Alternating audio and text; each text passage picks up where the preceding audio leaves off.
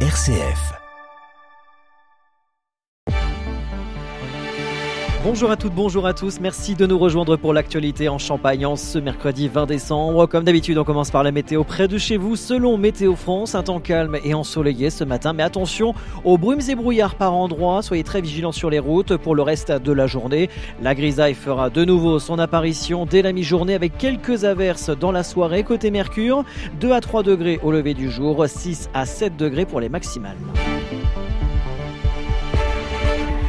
L'information locale sur RCF, Christopher Fausten. Romy-sur-Seine, commune de 15 000 habitants environ, située au nord-ouest de l'Aube, a récemment validé le projet d'un cinéma multiplex sur son bassin de vie. Le projet ne date pas d'aujourd'hui, mais pour le maire de la commune, Éric Huinemain, le moment est venu de le lancer afin de remplacer le cinéma actuel. Il faut se remettre une dizaine d'années en arrière. La même personne avait eu la volonté de monter un cinéma sur Romy-sur-Seine. Nous avions pensé que peut-être, d'une part, c'était pas le moment, et que d'autre part, le cinéma cinéma Eden à l'époque avait peut-être un sujet de gestion puisqu'il avait été repris dès 2012 par la collectivité Ville de Romilly-sur-Seine au détriment d'une association qui malheureusement avait été en liquidation judiciaire.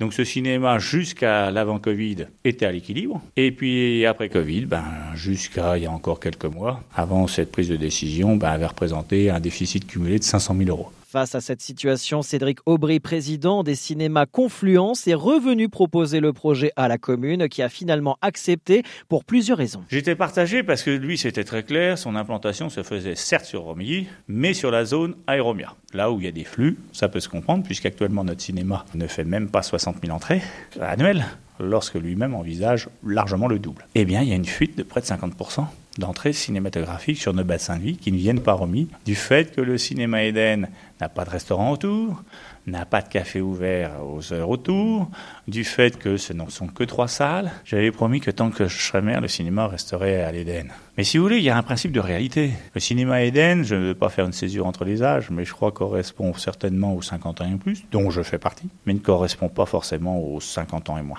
Un cinéma moderne de 5 salles sur la zone Aéromia devrait voir le jour au printemps 2025 pour un investissement de 4 millions d'euros. Concernant l'actuel cinéma Eden situé en plein cœur de la ville, il se transformera en un pôle culturel pour un coût d'environ 1,5 million d'euros.